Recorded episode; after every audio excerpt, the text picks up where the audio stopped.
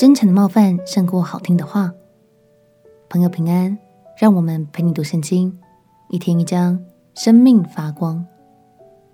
今天来读约伯记第十三章，延续上一章。今天我们要继续来看约伯对朋友们所说的话。从表面上来看，我们可能会觉得约伯心中的痛苦，完全来自于他所失去的产业和朋友们的伤害。但其实让约伯更难以忍受的，是他觉得自己与上帝失去了连结。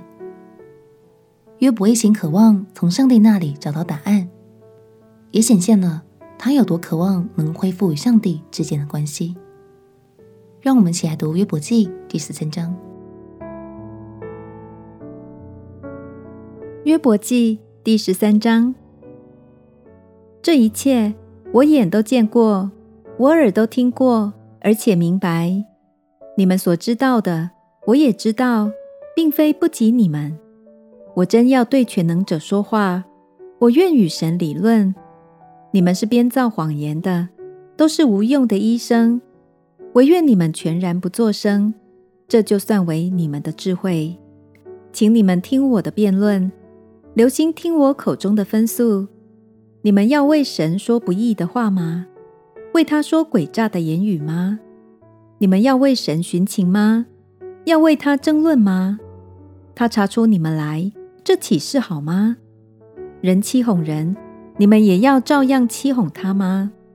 你们若暗中寻情，他必要责备你们。他的尊荣岂不叫你们惧怕吗？他的惊吓岂不临到你们吗？你们以为可纪念的箴言，是炉灰的真言。你们以为可靠的尖垒，是淤泥的尖垒。你们不要作声，任凭我吧，让我说话。无论如何，我都承担。我何必把我的肉挂在牙上，将我的命放在手中？他必杀我，我虽无指望，然而我在他面前还要辨明我所行的，这要成为我的拯救，因为不虔诚的人不得到他面前。你们要细听我的言语，使我所辩论的入你们的耳中。我已陈明我的案，知道自己有意。有谁与我争论，我就情愿缄默不言，气绝而亡。唯有两件不要向我施行，我就不躲开你的面，就是把你的手缩回，远离我身，又不使你的惊惶威吓我。这样，你呼叫，我就回答。或是让我说话，你回答我，我的罪孽和罪过有多少呢？求你叫我知道我的过犯与罪愆。你为何掩面，拿我当仇敌呢？你要惊动被风吹的叶子吗？要追赶枯干的穗秸吗？你按罪状刑罚我，又使我担当幼年的罪孽，也把我的脚上了木狗，并窥察我一切的道路。